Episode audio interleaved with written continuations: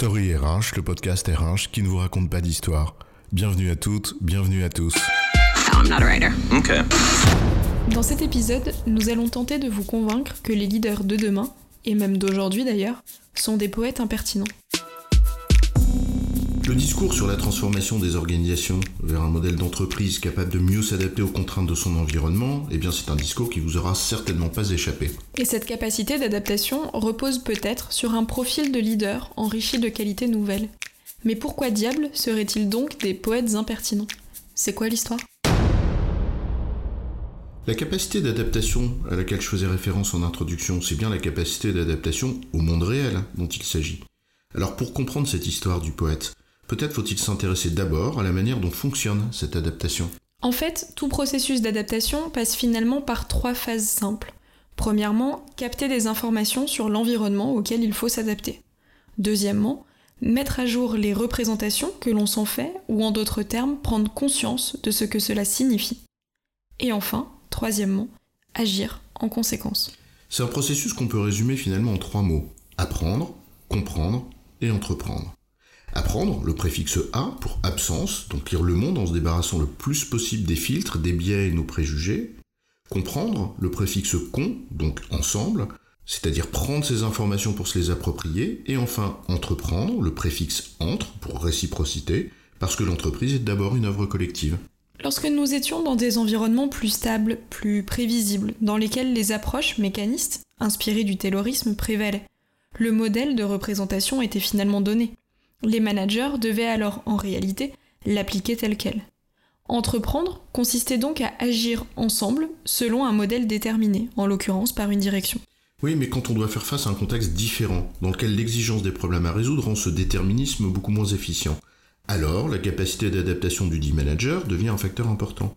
Et c'est dans cet esprit que d'aucuns appellent de leur vœu des leaders inspirants, c'est-à-dire des leaders, en d'autres termes, qui ont une vision. Et schématiquement, cette vision dépend de leur capacité à lire leur environnement, pour en tirer les enseignements qui permettront d'ajuster ces modèles prédéterminés, ou même d'en inventer d'autres. Ce que certains vont appeler disruption. Et c'est précisément là que les deux premières étapes, c'est-à-dire apprendre et comprendre, deviennent clés avant d'entreprendre. En d'autres termes, nous avons plus que jamais besoin de décideurs capables de lire les situations de la manière la plus vraie possible, de se remettre en cause pour questionner les modèles de représentation qui sont les leurs, et de faire preuve de discernement pour en tirer les enseignements pertinents. Lire le monde, son environnement, une situation au fond, ça commence par capter le plus d'informations qui le caractérisent. C'est donc une affaire de nombre de capteurs et de sensibilité de chacun d'entre eux. On va prendre une image simple. Tu prends deux plaques de cuisson, il y en a une qui est à 4 degrés et l'autre à 0. Bien, t'as des gens qui vont mettre leurs mains sur les deux et qui vont dire que c'est pareil. Et puis t'as des gens plus sensibles, enfin en tout cas au moins sensibles à la chaleur, qui te diront que la première est bien plus chaude. Et bien ces personnes, te donneront une information de plus. C'est donc bien une affaire de sensibilité de capteur. Et donc plus on en a, des capteurs, en nombre, et de préférence aux différentes sensibilités, mieux on capte l'information sur le monde. D'ailleurs, si on devait trouver un argument en faveur de la diversité en entreprise, au-delà des critères légaux, eh bien c'en est un. Mais c'est un autre sujet. La sensibilité permet de capter, mais ça suffit pas. Il y a ensuite la deuxième étape clé. Être capable de réviser ses jugements, ses systèmes de représentation, son système de valeurs, en fonction de ce que le monde nous donne à voir, le doute comme principe de, de progrès. Et pour ça, il faut accepter de se remettre en cause. C'est un peu l'impertinence du fou du roi, au fond. L'impertinence de celui qui vous tape sur l'épaule et vous invite à vous remettre en cause.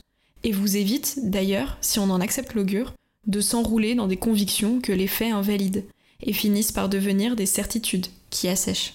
Oui, mais ça fait 20 ans que je fais comme ça, bah y a pas de raison que ça change. Oui, mais comme je te le dis toujours, tout le problème est dans le toujours. Et donc, quoi de mieux en vérité pour incarner cette sensibilité dans le rapport au monde et ce sens de la remise en cause que le poète impertinent C'est QFD.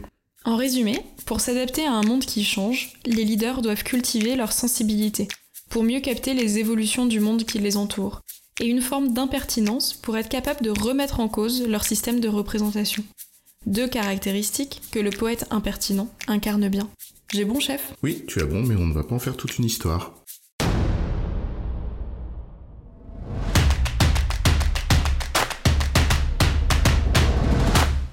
RH, le podcast RH qui ne vous raconte pas d'histoire. Retrouvez tous les épisodes sur storyrh.fr.